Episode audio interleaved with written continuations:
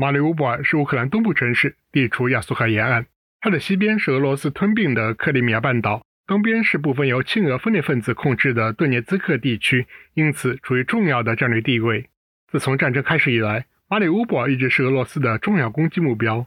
从马里乌波尔逃离的阿丽娜·贝斯克罗夫娜接受了联合国新闻的采访，讲述了她的亲身经历。请听特约记者杜佳的报道。马里乌波尔战前是一座拥有四十万人口的城市，也是乌克兰信息技术业最为发达的地区。年轻的 IT 专家阿丽娜·贝斯克罗夫娜曾经在这里的一家初创公司工作，对自己的家乡充满希望。然而，二零二二年二月二十四日这一天改变了他的人生。I left my 二月二十四日早上，我和妈妈离开了我们的公寓。之后的整整四个星期，我们都躲在马里乌波尔郊区的一个地下室。我们的朋友住在那里的一个住宅小区，家里有一个不错的地下室。不错的意思是人可以站直，而且足够干燥。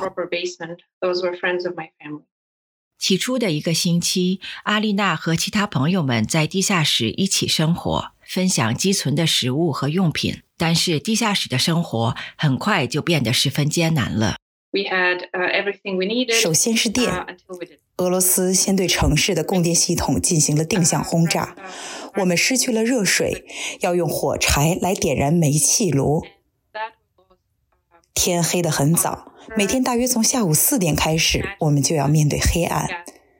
然后俄罗斯人瞄准了城市的供水系统，没有水，这是一个真正的问题。断水之前，我们尽可能的装满了所有水桶，但我们很快意识到水，尤其是饮用水，将是一个巨大的问题。然后我们听到了一声巨响，煤气熄灭了。这意味着大家必须在地下室入口前收集柴火、砍柴，在明火上做饭。战争进入第二周，对曾经生活在和平繁荣世界的阿丽娜来说，洞穴生活的梦魇取代了她对未来的憧憬，生命威胁近在咫尺。到第二周结束时，我们听到来自北部的炮击声。连续不断的炮击直接指向我们所在的住宅区，两枚制导导弹击中了马路另一侧的一栋九层住宅楼，就在我们地下室对面。我们看到四楼先是被火焰吞没，然后被彻底烧掉，剩下一个洞。我们看到火焰冲天，这座城市已经没有水，没有任何服务。我们只能眼睁睁看着整个一栋楼被大火吞噬，看起来很像九幺幺的场景。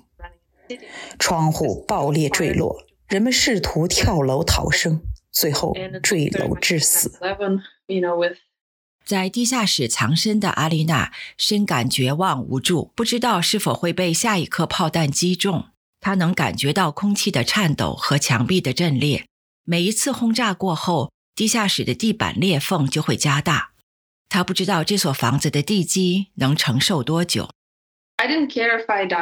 当时我已经不在乎自己会不会死掉了，只是担心把妈妈一个人留下，还有我的猫被困在战区。我已经到了不在乎生死的地步了。我不知道我是否还能再见到我的父亲，因为他在城市的另一边，我没有办法联系到他。只能希望他能走到我们身边，因为他知道所在的地下室的地址，但他没有来。我不知道他是否还活着。自二月二十六日以来，我没有收到他的任何消息。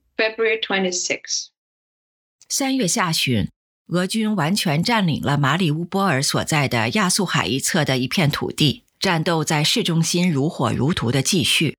而阿丽娜所在的郊区则相对平静。我们知道市区的俄罗斯人离我们很近，同时看到了一个逃离的机会。三月二十三日，这座城市被彻底摧毁，地毯式轰炸对。最大庇护所的精确空中轰炸，剧院、产科、病房，我亲眼看到他们瞄准公寓楼和高楼。就好像这是一个电脑游戏，于是我们决定离开。我们自己驾车逃离马里乌波尔，沿途经过俄罗斯军车和俄罗斯军人的搜身检查，他们拘留了所有男性。终于，我们到达扎波罗热市附近的乌克兰检查站，我们听到了乌克兰语，感觉就像我们成功了。我们可以再次成为我自己，找到了相对安全，走出这个充满毁灭和死亡的黑洞。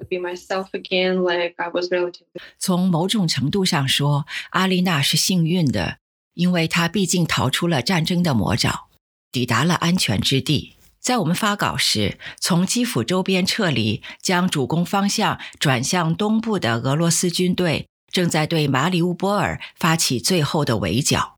可以想象，那些没有机会像阿丽娜一样逃生的人将会经历怎样的磨难。